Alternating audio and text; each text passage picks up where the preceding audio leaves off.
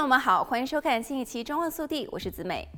面对加州各地不断频繁出现的零售商品盗窃案，加州立法机构成立了一个新的委员会——零售盗窃特别委员会，以期待能够解决入店盗窃和抢劫的问题。加州商会的民意调查显示，加州选民对于在加州生活变得更加焦虑和悲观。很多选民相信，如果离开加州，他们可能有更好的未来。此外，有百分之六十五的人认为加州的商业氛围并不友好，有百分之八十九的人认同加州需要采取更多的措施吸引和留住企业。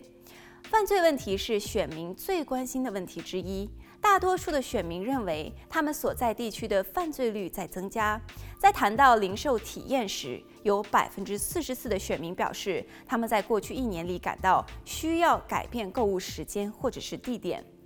加州议员认为，加州人已经受够了这些砸抢犯罪和入店行窃事件，它影响到每一个人，必须采取更多的措施来解决根本原因，保护企业主，并且打击犯罪活动。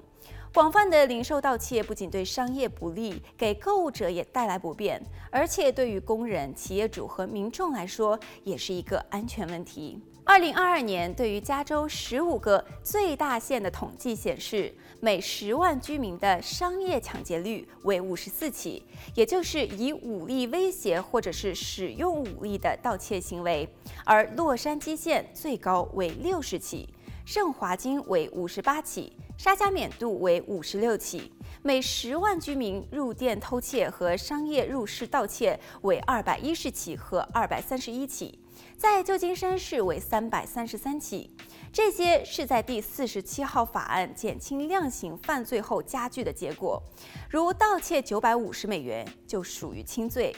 事实上，早在二零一四年提出的第四十七号公投案被加州选民以百分之五十九点六一通过，但是很多人后来才知道，那是一个将重罪减轻为轻罪的法案，以减少监狱里的拥挤。二零一五年一月份，多达一百万罪犯有机会减轻其重罪的判决。此外，入店盗窃、盗窃大案、伪造支票或者是支票欺诈、债券或者是票据盗窃等不超过九百五十美元的，都属于轻罪，最多判六个月的监禁。好了，本期节目到这里就结束了，我们下期再见。